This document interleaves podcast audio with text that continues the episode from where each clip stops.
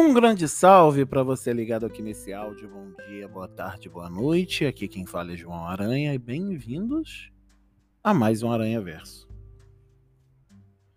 Hoje eu tô gravando, não é um marco temporal, mas sendo um marco temporal. Acabei de participar de um uma conversa virtual, né? famosa live com a reverenda Carmen Cauano, da Diocese Anglicana de São Paulo. A gente conversou sobre o centenário da missão anglicana japonesa no Brasil. E a conversa foi muito boa. Depois eu acho que eu vou até colocar na descrição do, do, do áudio aqui o link para essa conversa. Mas dentre várias outras coisas que a gente conversou, uma hora, uma hora e pouquinho. Um, ela falava da história do primeiro missionário, reverendo João Yasodi Ito. Ele veio da região de Nagano para cá para o Brasil. Né? Foi ordenado pastor, presbítero pelo primeiro bispo anglicano aqui do Brasil, Lucien Linkin Solving. É, e, e ele enfrentou milhares de percalços. Andava a pé, a cavalo, de trem, de caminhão, de outras embarcações, dependia de carona. Né? E É, até tem um testemunho aqui do Katsuji Fujita. E ele fala, fala assim: Katsuji. É, 1926, eu plantava verduras nos meus dois alqueires de terra em Itaquera. E Ito vinha uma vez por mês, ajudava no meu trabalho na lavoura, pregava o evangelho e ia embora. Ajudou-me em tudo. Quando perdi meu quarto filho, eu vivia em uma situação de penúria. O reverendo cuidou de tudo, da internação no hospital ao enterro. É, reverendo Ito faleceu em 69, se não me engano. E 69, conferi aqui. E ele deixou um legado muito importante, não só para os japoneses que ainda aqui estão, os anglicanos principalmente em São Paulo e no Paraná, mas para nossa reflexão. De onde que essa pessoa tira força? De onde que ele olha para situações de penúria, para problemas das pessoas, para a vida das pessoas, que é complicada, para para pensar, que são. Nós, nós estamos falando de 2023, com toda a tecnologia que a gente tem. Que se eu quiser falar com alguém do Japão, claro, estou falando um caso extremo, mas se eu quiser falar com alguém no Japão num clique de uma rede social, eu consigo. Se eu tiver dinheiro e quiser é, ir para o Japão, um avião aí em 26 horas, é longa viagem sim, mas consegue, comparado a três meses de navio. Um, hoje você consegue até se virar um pouco com a língua, porque você tem de maneira virtual modos de traduzir coisas, de responder coisas. Até você que não sabe o Nihongo, o famoso japonês, você vai conseguir se virar de alguma forma. Não era essa a realidade no, nos anos de 1920 e 1930. É... Qual é a força de uma pessoa assim? Às vezes eu olho é, a situação de, de, de penúria das pessoas tem coisas, é claro, que materialmente a gente consegue ajudar, o que a gente não consegue, a gente pede ajuda a alguém. Queria ser milionário, mas ainda não ganhei na Mega Sena. E aí a gente percebe, primeiro, quanto a gente é agraciado. Porque a gente tem pão sobre a mesa, teto sobre as cabeças, as dívidas honradas e o amor de Deus nos corações. Mas vai falar de amor de Deus para quem está com o estômago vazio. Já diria Herbert de Souza Betinho: quem tem fome, tem pressa. Vai falar de amor de Deus para quem não bebe um copo de água minimamente limpa há dois dias, três dias. Vai falar de amor de Deus para quem saiu da sua terra de origem pela guerra, pela miséria, chega aqui e encontra situações das mais, vamos usar um termo bonito, mas feio ao mesmo, mesmo tempo, as mais xenófobas possíveis. E o reverendo Ito deve ter enfrentado isso tudo. Tem até um livro sobre a história dele que a própria reverenda Carmen é, escreveu. Tá à venda aí. Se não me engano, tem na Amazon. Um, e a minha pergunta foi essa, porque assim, cara, esse cara aguentou pra caramba, cara. O cara veio pra cá 1823, 1923, o cara começou a, a, a trabalhar aqui. E agora 100 anos depois a gente lembra e a gente vê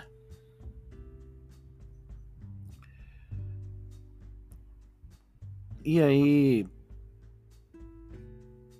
esse é o segundo ponto que a gente percebe, ou pelo menos eu percebi, que para nós oração e resiliência caminham de mãos dadas, abraçadas. E aí eu não falo somente da oração cristã, eu sou cristão. Mas os budistas oram, os espíritas oram, os umbandistas oram, os candomblecistas oram ou rezam. Teoria e prática é quase a mesma coisa, mas oram. E o que que a gente olha disso? É esse diálogo com o sagrado que traz a resiliência, que é a capacidade da gente envergar e não quebrar.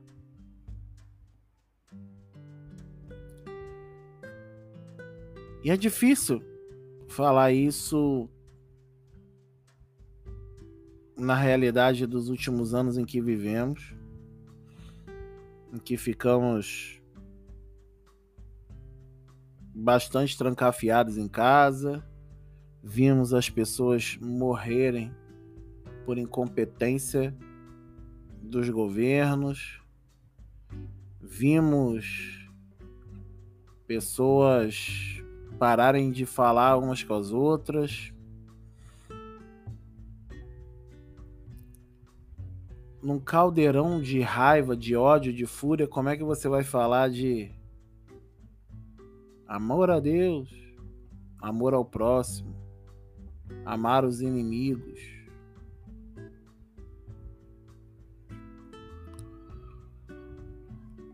A resiliência do reverendo Ito não foi porque ele é ele. Até porque a conversão dele, essencialmente, foi após ele sobreviver a um naufrágio. Aí ele acordou para a vocação, segundo a reverenda Carmen, ele foi antes de ir para o Brasil, ele foi para os Estados Unidos trabalhar numa lavoura, juntou um punhado de dólares e veio para o Brasil começar a missão. E aí a gente vê, por exemplo, um grupo de meninas em Bauru, São Paulo, se não me engano, gravando um vídeo falando, ou melhor,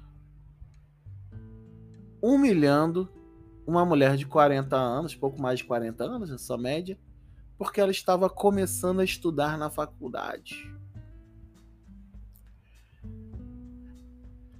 E eu garanto que ela tem muito mais resiliência.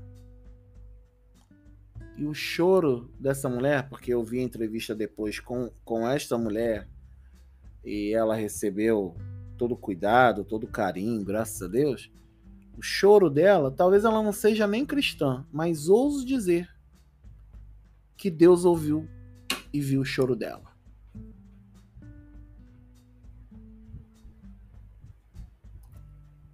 Porque quantas coisas talvez tenha aberto mão por filhas, tal, filhos, talvez netos e netas, ou outras pessoas, marido, esposa.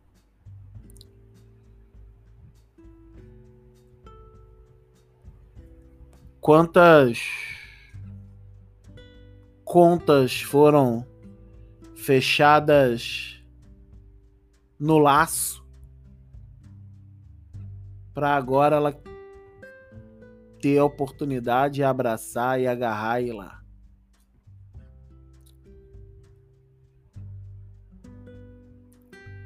O sistema humilha quem é resiliente. Não fica esperando que que eles querem resiliência porque é sinal de de força, Resiliência para eles é sinal de que eles podem te explorar mais. Resiliência para o capital é sinal de que eles podem te explorar mais, te usar mais, te humilhar mais.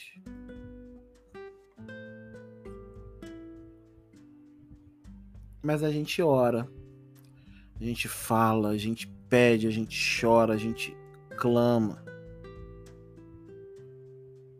Esperando, esperei no Senhor, inclinando-se, ouve meu clamor.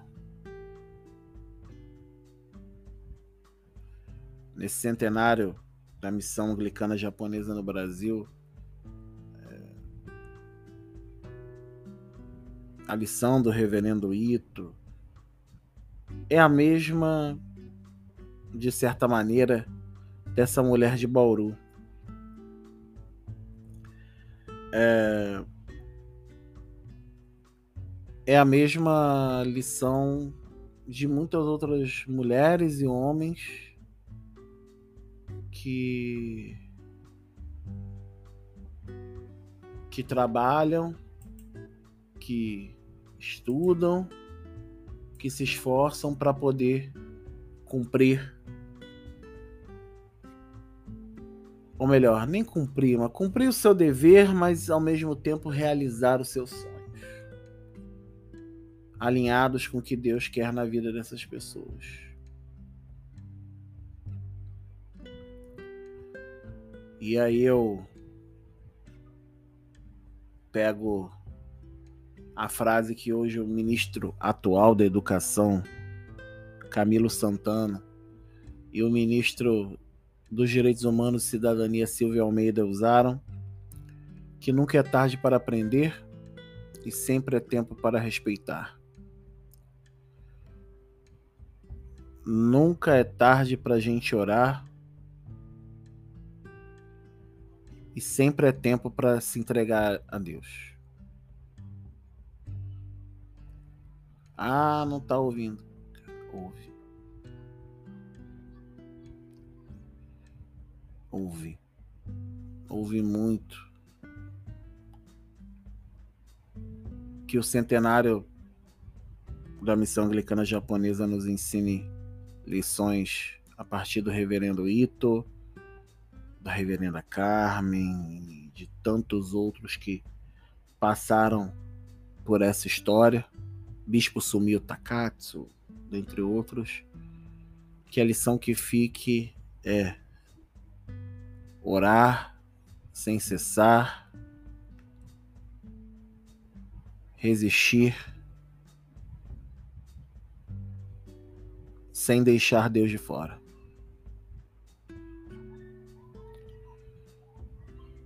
Que Deus te abençoe na caminhada.